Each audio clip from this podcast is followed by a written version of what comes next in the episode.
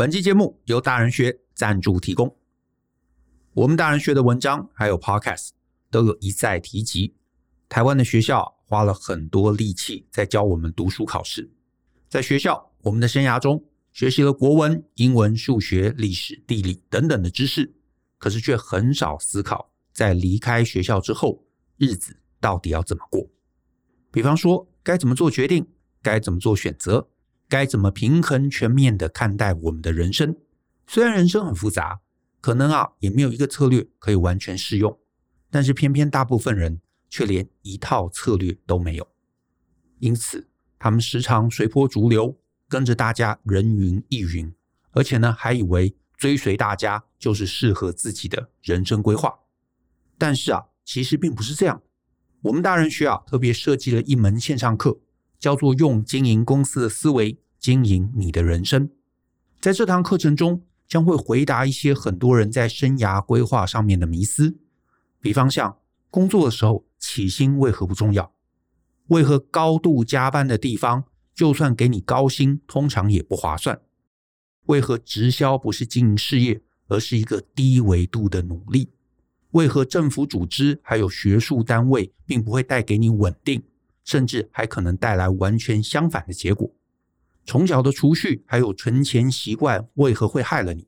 那些自觉我的兴趣是学习的人，为何其实很危险？以及最后，为何就算你胸无大志，你也必须让自己增长之后再来胸无大志？如果你觉得自己的人生有被以上这些问题困住，那么欢迎你来听这堂课，或许能够避免在人生上面。继续绕远路，欢迎透过节目下方的说明栏来观看这堂课更多的介绍。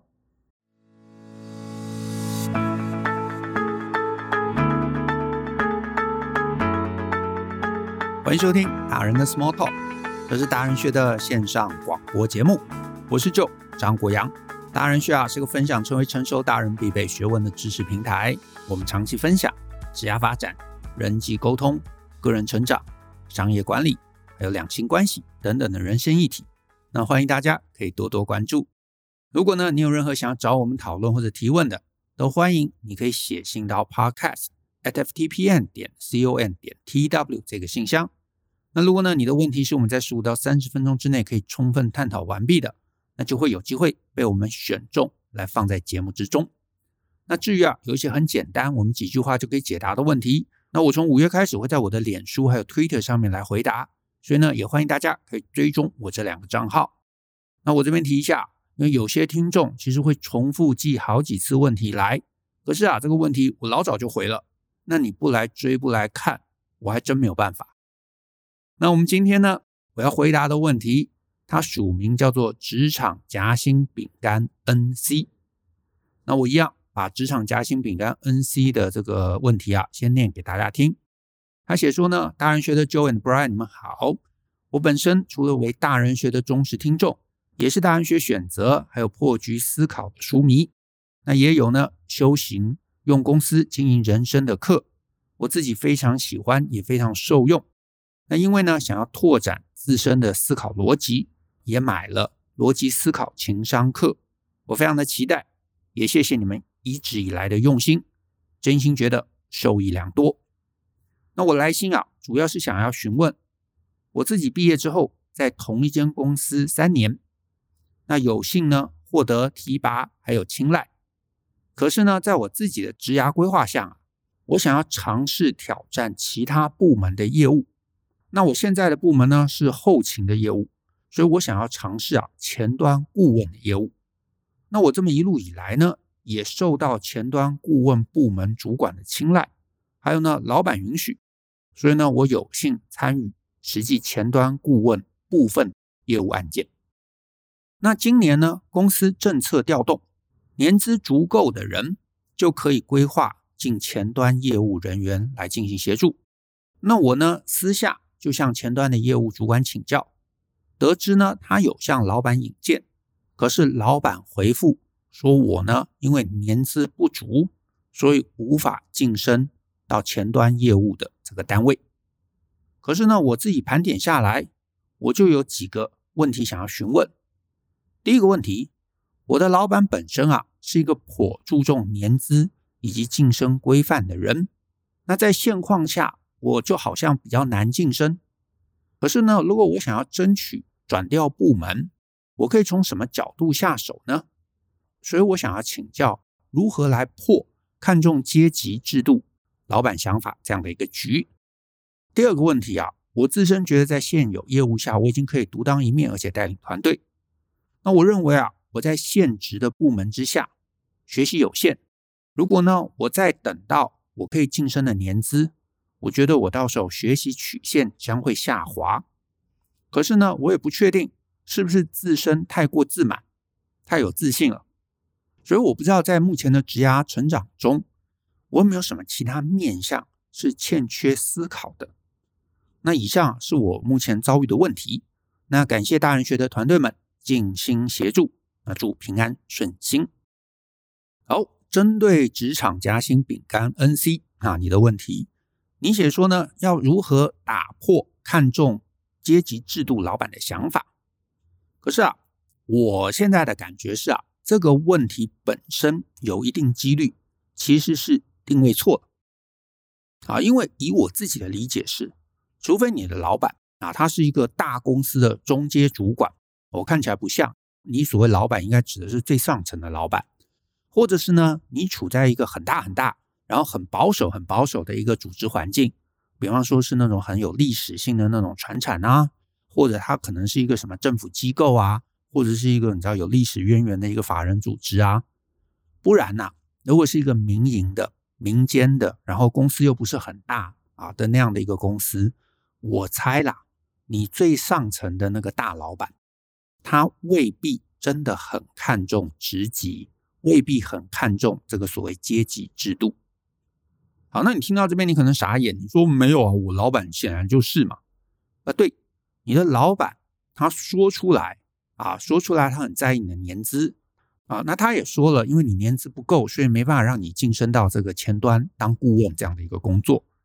可是啊，我猜这有很高的几率，并不是因为他本身。重视这个职级、这个阶级啊，也不是重视年资。很多时候啊，老板重视的是呃三件事情，只是呢，这三件事情有时候他可能没有办法讲得很明白，所以他就只能透过这个所谓阶级制度或者年资的方式来呈现出来。那如果你没有办法真的去搞懂，那你就会放错重点，你就会想说，哦，那我要怎么样累积更多三年的这个资历，对不对？那不过当然啊，我也要先承认，这个有可能还是因人而异啊，有可能你的老板真的就是很保守。可是呢，如果他重视的是我要接下来要讲的这三点，那你多半还有机会可以想想你在公司里头可以怎么突破。那如果呢，你试了半天，你发现哦，你的老板真的就是很保守啊，他就是很相信这个职级，相信年资。那老实说了，那在这个局里头，你大概也不能做什么事，因为你就是没有嘛。可是呢，啊，有可能你有办法突破，所以你就不妨先姑且听听看，看看这三件事情有没有什么事情是你可以做的，你可以证明的，你可以去强化的。好，那老板可能在意什么呢？哪三件事情呢？我觉得是三个问题啦。问题一是这样，就是呢，你在信里头你写说你觉得你可以，啊，换句话说，你宣称你可以。啊，或者是你的这个呃这个前端的主管觉得你可以，可是呢，老板，假如我是你老板，我有可能没有办法百分之百确认你确实能够胜任这个工作，毕竟最后成败他要担嘛。所以呢，年资就变成他过往的一个经验法则，他可能过去在这一行待了很久，他的经验是哦，一个十年的工作者。应该有办法独立作业。那五年呢？去当顾问的助手，哎，可能多多少少还可以。那五年以下的就有点风险啦，就还是让他当后勤就好。所以这有可能是他心中的一个结论啊，他过去经验得出来的一个结论。所以你或许可以想想，你有没有什么方式是可以明确证明你确实是可以胜任的？因为老板不一定想冒险嘛，他可能手边已经有更多其他人，他觉得是足以当顾问的人数已经够了，那要不要把你拉进来？那这个当然就是他心中的一个疑问，所以你可能要去想办法化解掉这个疑问啊。那你可以想想有没有什么方式可以化解这个疑问。那再来第二个可能性啊，或者第二个他心中的问题是，或许啊，或许你是够格的，能力也可以，可是你这个可以，却未必有比别人来的更好。意思就是其实也差不多啊，也差不多。那这个时候我是老板，我就想，我如果破格把你拉拔起来，那其他那些可能有十年经验的人就会觉得不公平。那如果是这样子，你可能就要得帮老板想想，有没有什么方式是可以拉你上来，让大家觉得理所当然，然后呢，没有人会去老板那边闹。因为如果你能够做到这一点，那老板可能也会觉得，哦，那拉你上来多一个顾问也没有不好啊。可是如果拉你上来，你也没有做得比别人好，那现在顾问人数也够了，然后甚至有人可能还会不满不爽。那老板就会觉得多一事不如少一事啊，所以这是第二个可能性，第二个问题。那再来第三个问题，就是我猜啦，对大部分的老板而言，大家感受公平不公平，可能也不是他心中最在意的事。可是呢，这个问题其实是相对的，就是他没有办法感受到破格提拔你的好处。可是，如果要去承担大家抱怨不公平的缺点，那做这件事情就会显然毫无意义。那正常的老板就会倾向于不要做。所以，如果是这个，你就得要帮老板想想，怎么样让老板觉得好处大于麻烦。刚刚第二个问题意思就是不要有人来抱怨。第三个的意思是说，如果能够拉你上来。有人来抱怨，可是还是让他觉得没关系啊，拉你上来超值得的。有十个人来抱怨也没关系啊。比方说，你们公司有个超大的客户啊，就说 Apple 好了，Apple 因为你经营关系经营了很久，所以因为你而下单，甚至是对口的窗口还指明要你去当顾问。那这个时候啊，老板肯定就不会在意内部公平不公平的问题了。因为呢，这个时候假设有人来闹嘛，老板就可以很轻易的堵住他们嘴啦，就会跟他讲说：“哎，那个 NC 是签下 Apple 的，而且 Apple 指明要他来当顾问啊，你呢，你有什么？对不对？如果你也签到一个大客户啊，那我也升你当顾问啊。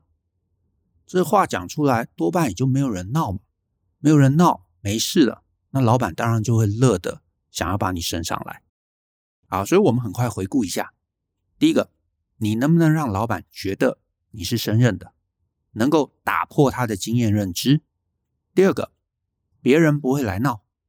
第三个，你能够有什么办法证明，就算别人来闹，老板都觉得升你值得？这三个，只要你有方式啊，只要你能想到一些方式，能够去让老板能够买单，那老板升你的机会就会拉高。但是反过来，如果这三个问题你都无法破解的状况下，那老板多半就会不为所动了。那你说，那我去问老板，其实你知道，真的要讲很多细节也嫌麻烦嘛。所以呢，最简单解释你一定可以听懂的，而且又能够堵住你的嘴的，就是说你年资不够啊。他就说：“哦，我们要当顾问，至少要在这边工作十年哦。你现在才三年，哎，我没办法升你。”你也没办法说什么嘛，因为你真的就没有十年，对不对？所以他的这个职级，他的这个年资，往往就是堵你嘴的一个方式。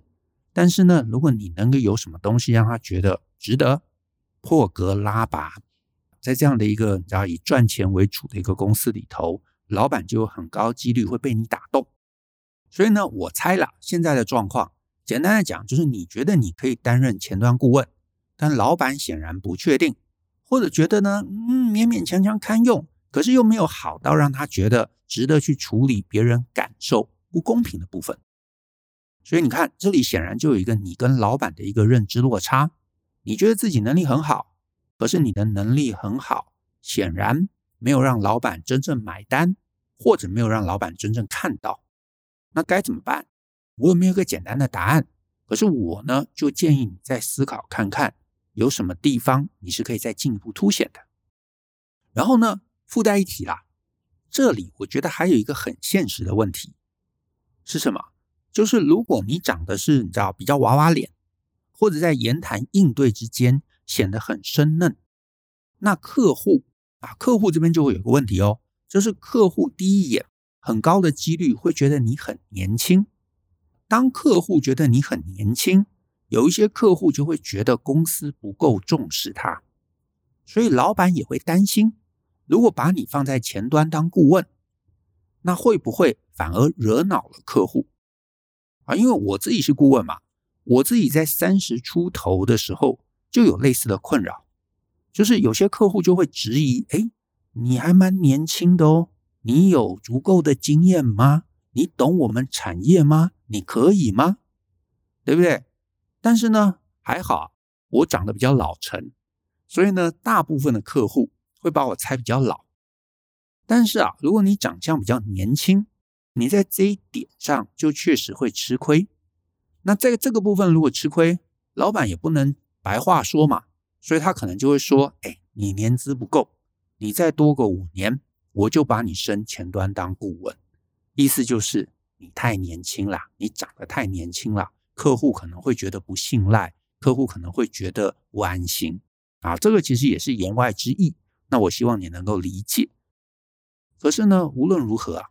你想要调任到前端顾问，只有一个办法，就是让你的老板觉得你够格，你能够搞定客户，你不会出问题，不会惹上麻烦。那我也附带一提，你信中有写到一句话，你说呢？觉得现有业务下已可独当一面，而且带领团队，但是呢，认为在现职部门之下学习有限。如果我再多待几年，等到晋升的年资，我担心学习曲线将会下滑。这句话我顺便聊一下。虽然这个议题啊，我们在节目中也说了好几次嘛，然后我们很多文章书里头其实也都有写，但是我还是重复讲一次。然后呢，我也建议，就是呢，我也建议 NC 啊，或者是听众朋友，你们可以买一下。我们最早的那本书叫做《没了名片，你还剩下什么》？那这本书里头，我有提到一个还蛮重要的概念，就是老板会升人，跟你在现有的业务下能不能独当一面毫无关系啊，毫无关系。就是你说哦，我现在做的很好，所以我要升迁，没有，老板根本不在意这个东西。老板在意的是你能不能让我现在感觉到你在下一份工作。已经有机会独当一面，这个有，他有信心，那就会有机会。这个让他没有信心，那老实说就是不成。所以老板看的不是现在，老板是看的是将来，老板看的是下一个工作，老板看的是升迁上去之后，你能不能把升迁之后的那个工作能够搞定？如果不行，他需要花很多时间来培养你，他需要等你不断不断的准备好，那他就会觉得。那你就准备好再说吧。所以你要，所以你要思考的，永远都是让老板觉得升你之后，你立刻就能发挥价值。那什么叫做价值？就是你帮老板赚钱，帮老板结案，帮老板搞定客户。或者你可以思考一下，有没有什么方法让客户在第一眼不会嫌你，让客户呢立刻就被你吸引住了，立刻就喜欢你，立刻就指明希望你来当顾问。而且呢，不会抱怨，哎，怎么派一个这么年轻的人，觉得公司不重视他？这个抱怨你要能够降到零。再来，你要有方法能够让同事不去抱怨，哎，为什么升他不升我？这些东西都能搞定。你能够帮老板先想，让他避开了麻烦，得到了好处，那当然这个升迁的位置就一定是你。可是只要让老板觉得升你起来，你能不能搞定客户？我不确定。你去客户那边，客户会不会嫌你太年轻？哎，我不确定。然后呢，升你起来有很多其他的麻烦啊！算了算了算了算了，我升别人好了。所以这个大概就是啊，正常老板他心中的一个思考的一个模型。那你想清楚了，你怎么样去强化价值那边，降低麻烦那边，你就能够让后面的这个升迁啊能够比较简单一点。然后最后呢，虽然你可能没有讲，可是我也提醒一下啊，我也提醒一下，就是你在跟你老板沟通的过程中，请绝对啊，绝对不要啊，绝对不要，我再重复，绝对不要讲出你在 email 写给我的这句话，就是在现职部门下学习有限，这句话绝对不能讲。甚至啊，我觉得你问我这个问题，我已经觉得没什么意义了。可是如果你跟你的老板提到这句话，那就更是大地雷。因为我要提醒大家，虽然我其实已经提醒过很多次，学习有限，这永远都不是老板升迁你的考量，啊，完全不是零。那你一旦讲出因为我学习有限，所以老板请升我，那就更让老板理解。你压根没有搞懂职场的游戏规则。那我刚提到，其实真相是，大部分老板不是那么在意你的学习有限还是学习无限，因为他的思考是：我付钱买的就是你的时间，买的就是你的技能，买的就是你的服务，或者买你的解决问题的能力等等等等。这意思就是。老板在意的是，不管是你的行政能力，是你的业务能力，是你的技术能力，是你能够搞定客户，是你能让他轻松，或者你能让这个同事不要去烦他，等等等等。你讲这些东西，才是他会有兴趣听的主题。所以，如果你今天你去找他，跟他谈说：“哎，老板，你要升我，因为你让我当顾问，我可以很简单的搞定客户，帮你赚大钱。”啊，比方说，哦，因为我最近学了一个什么技术。这个技术是我们公司其他顾问不会的，所以呢，碰到特定问题，只有找我才能轻松化解。哎，你讲这个，他或许会有兴趣跟你聊一聊，然后呢，想知道这个技术是什么，为什么其他人不会啊？你怎么学会的？然后呢，什么样的情境中客户会碰到这个问题？哦，真的有。好，那我升你起来当顾问。可是呢，你如果跟他谈的是，哦，老板，我觉得我现在在这个部门学习有限哦。然后呢，我觉得我再年纪大一点，我的学习曲线会下滑，那这就是大扣分了。你知道，老板心中想的是啊，我都付钱给你了，然后呢，我觉得你明明还不够格，然后你现在来跟我谈说你要升，结果升的理由是因为你觉得你学习有限，可是这个学习有限不是一个对他来说有价值的事情，那除了会惹他爆气以外，我很难想到。有什么好结果？所以这个在大部分的状况中提这一句话，绝对是一个不正确的起手式。我其实通常都跟听众朋友建议啊，我知道有些听众朋友听到这边会不以为然，可是我都会建议你要把自己跟老板放在一个对等的位置。这意思是什么？就是你不要把自己当成是一个雇员，你要把自己当成是一个独立的公司。因为你是一个独立公司，你并没有矮你老板一截，你并不是一个只能靠他培养的小可怜，对不对？现在这个时代了，你想要学东西你就去学啊，你想要进步你就去进步啊。可是重点是你并不是要等着老板来培养你，老板不培养你我就完蛋了，不是这样嘛？你跟他你是平等的，你们是平行的，所以你要先有这个心态。你这个心态有了，你的心态正确了，你就不会错误的出牌。为什么？我换个例子，你或许就可以听懂。假设今天你是一个独立的公司，你要接到案子，你要让你的单价提高，关键是什么？关键就是我要掌握某些关键技术嘛，我要能够投资研发嘛，我要能够有好的人才嘛，然后这样子买方才会安心，对不对？所以呢，如果你是比方说 Apple 的供应商，如果呢某一间 Apple 的供应商跑去跟 Apple 闹说，哎，你要给我新的单子啊。啊，这样子我们才有办法去学新的技术啊，我们公司才会进步。